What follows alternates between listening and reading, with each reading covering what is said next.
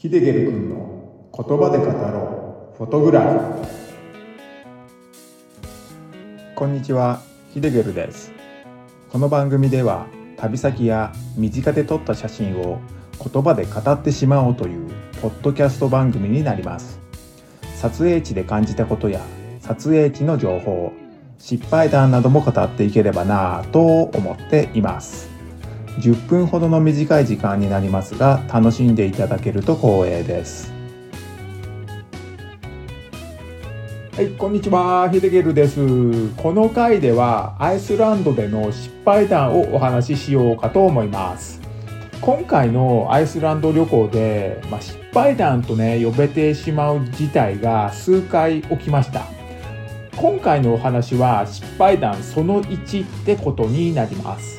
アイスランドについて初日の出来事になりますねぜひ最後までお付き合いくださいそれでは始めていきますこのお話はですね、第13回でお話ししたレンタカーを借りた後の出来事になっていきます。まあ、レンタカーをね、借りた僕はですね、まあ、意気揚々とアイスランドの道路を運転していました。するとですね、前から車が来たんですね。まあ、片道1車線の計2車線の道路を走ってました。ああ、前から車が来てるなーなんてね、無意識に思ってたんですけれども、何かがね、おかしいんですよ。まあ、ちょっとね、やばいなって感じの違和感でした。あれ、なんだなんだってね、少しね、緊張感が高まってきて、前方から来る車がだんだん近づいてきた時に、あ、対向車が逆走してることに気づきました。おいおい何やってんだあいつって思って、僕はですね、スピードを落としていったんですよね。まあ、対向車も僕の車が同じ車線を走っていることに気づいてるようだったんですけれども、まあ、スピードもね、落とさずに突っ込んでくる感じだったんですよね。いや、おいおいおい、勘弁してくれよってね、このままじゃぶつかっちゃうじゃないかって、なんであいつ逆走してんだってね、思ってる間も、まあ、車と車の間隔は近づいてくるわけで、まあ、そろそろね、どっちかが避けないと本当にぶつかっちゃうっていうね、近さまで来ていました。あ、やばいやばいやばい、ぶつかっちゃうって思った瞬間に、はっとね、しました。僕が走っている車線は、左車線だったんですけれども、アイスランドってね、右車線を走るルールになってるんですよね。そのことを、はっとした瞬間に気づきました。逆走してるのは僕だったんですよ。僕はね、無意識のうちに日本と同じように左車線を普通に走ってたんですよね。まあ、事前にアイスランドが右側通行ってね、ことは調べていて分かっていたんですけれども、アイスランドについて、まあ、気分もね、高揚していたせいか、すっかりね、そのことを忘れていましたね。まあ、とっさにね、僕は右車線に入って、衝突は免れたんですけれどもま、対向車もね、ほんとギリギリまでスピードを緩めなかったので、まあ、僕がね、もう少し気づくのが遅かったら、もう正面衝突していたかもしれませんね。まあ、すれ違う時に、もうめちゃくちゃね、睨まれましたが、まあ、ごめんごめんってね、感じのジェスチャーで謝りました。まあ、ほんとね、ごめんですよね。まあ、ぶつかってたらごめんじゃ済まなかったですけどね。次からね、気をつけようと心に誓ったんですけど、まあ、こんなね、ことが、まあ、2週間の旅の間に3、4回ぐらいありましたね。まあ、ちょっとね、気を抜くと、やっぱね、忘れちゃうんですよね。忘れて、まあ、日本と同じように左車線を走っちゃうっていうね。まあ、皆さんはね、大丈夫だと思うんですけれども、海外に行って車を運転するときは、まあ、国によってね、走る車線が違いますからね、まあ、僕みたいにならないように気をつけてください。はい。それではね、前座はこれで終わりにします。まあ、軽いね、ジャブを打ったところで、ここからが失敗談の本命のお話になっていきます。この後にですね、少しね、仮眠を取るために、キャンプ場に向かいました。まあ、時間は現地時間で、まあ、午前中の10時ぐらいだったと思います。まあ、今回のアイスランド旅行では、まあ、行動時間を18時から、まあ、朝の8時ぐらいをね、目安に回る予定を立てていました。まあ、なので、寝る時間は昼の時間帯っていうね、ことにしましたね。この日はアイスランドに着いたばっかりだったので、まあ、レンタカーをね、借りるのに少し時間がかかってしまったんで、まあ、予定した時間より遅くキャンプ場に着くことになってしまったんですよね。まあ、なのでね、受付を済ませた後に、まあ、ルーフトップテントを広げて、もうすぐね、寝ることにしました。17時にアラームを設定して、まあ、起きる予定だったんですけど、まあ、興奮してるのか何なのかわからないんですが、ま、15時ぐらいにね、目が覚めて起きてしまったんですよね。まあ、予定より早かったんですけれども、まあ、出発しようと支度を済ませて、エンジンをかけようとね、イグニッションキーを回したんですけど、エンジンがね、かかりませんでした。あれおかしいななんでだろうってね、首をかしげながら、まあ、再度ね、キーを回すんですけど、エンジンはね、かかりません。もうキュルキュルキュルともね、なんとも言わないんですよ。あれこれおかしいなーって思ってきて、少しね、焦り出しましたね。何回やってもエンジンはかからずに、車を調べてみたんですけれども、まあ、すぐにね、原因がね、わかりませんでした。えー、どうしようって思ってきて、もうね、結構ね、焦り始めてきました。まあ、冷静になるように自分に言い聞かせて、まあ、再度ね、車を調べていくと、ライトのスイッチがオンのね、位置になってたんですよね。頭抱えましたね。マジか、やっちまったってね。まあ、原因は、もうバッテリー上がりだったんですね。実はですね、アイスランドは一日中ライトを点灯しなくてはいけないルールになっているんで、ライトをつけて走行していました。まあ、当然ですね、キャンプ場に着いた時もライトはついていました。まあ、ですが、日本では日中にライトをつける習慣がないので、まあ、ライトをね、つけていたことをすっかり忘れてたんですよね。まあ、それで、ライトをつけっぱなしで寝てしまったんですね。途方に暮れましたね。もうどうしようってね。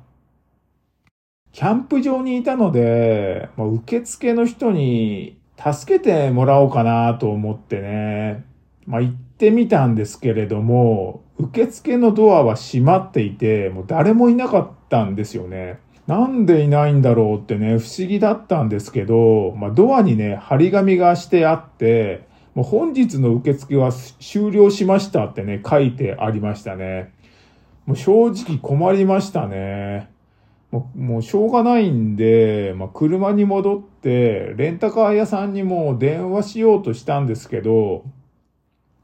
国際ローミングの高額請求がね、やっぱね、頭をよぎるんですよね。まあ、それでですね、まあ、スマホを見てたんですけれども、そうすると、スマホの充電が数パーセントになってたんで、まあ、モバイルバッテリーで充電しようとして、まあ、ライトニングケーブルを探したんですけど、まあ、今度はね、ライトニングケーブルが見つからないんですよね。あれおかしいなーなんて思って持ってきているのは間違いないんですけれども、車の中をね、探しても見つからないんですよ。まあ、車のバッテリーがね、上がってるっていうだけでね、もうすでにテンパってるのに、もうライトニングケーブルも見つからないってね、もうそういう状態で、もうよくわからない焦り方になってきましたね。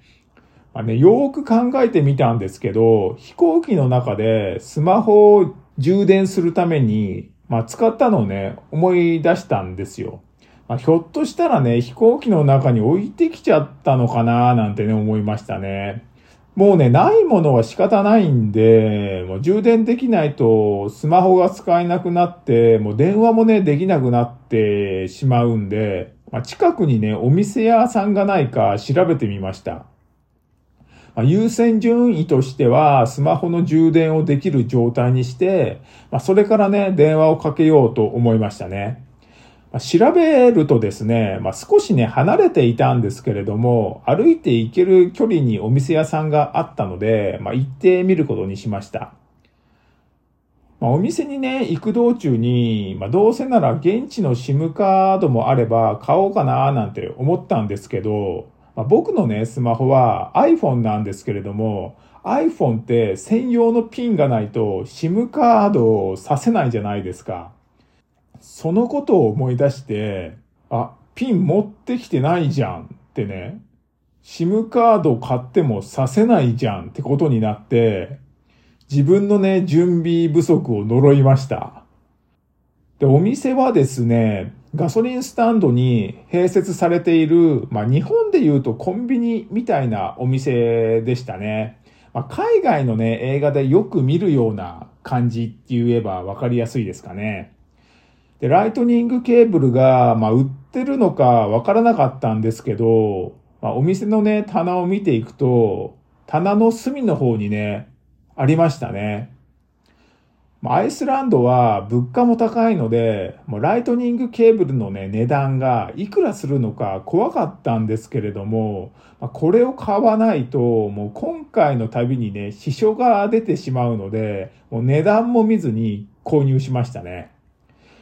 まあ、日本に帰ってから分かったんですけれども、このね、購入したライトニングケーブルの値段、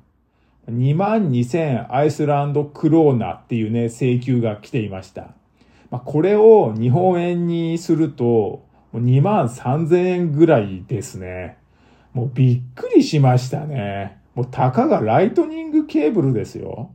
まあ、これが2万3000円ってね、値段で請求されてきたんですよ。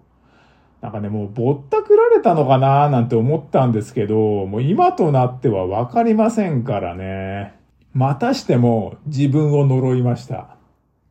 もうなんで飛行機の中に忘れてきたんだろう。なんてバカなんだ俺はってね。もうね、時間を戻したかったです。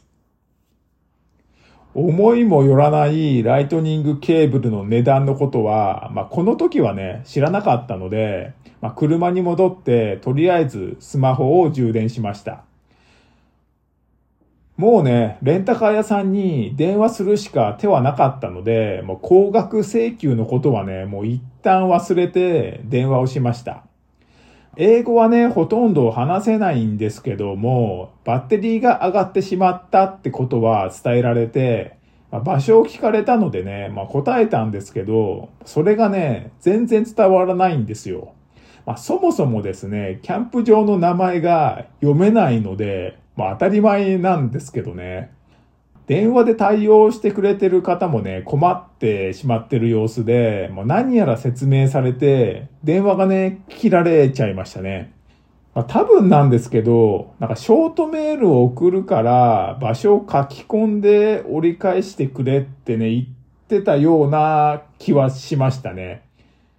まあそれでね、もう待ってるしかないんで、待ってたらメールが来て、で、そこに場所を書き込んで、また送り返しました。まあ、するとね、レンタカー屋さんから近いので、すぐに行くから待ってろっていうね、返事が返ってきましたね。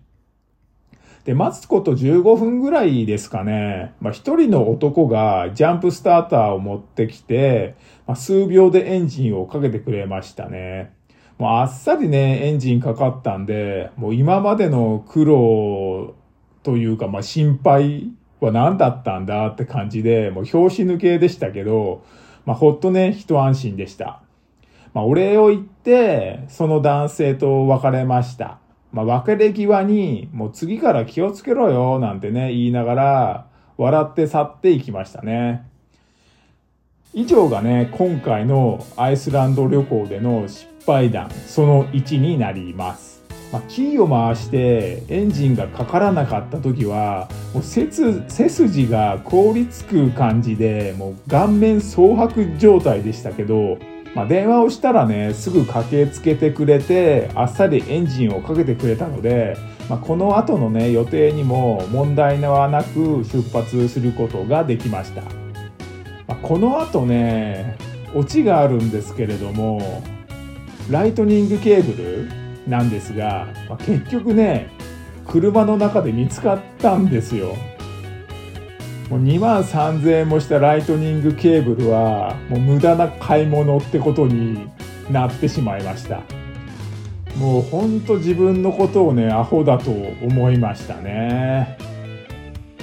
はい。ではねこれで終わりにします。最後までご視聴ありがとうございました。ヒデゲルでした。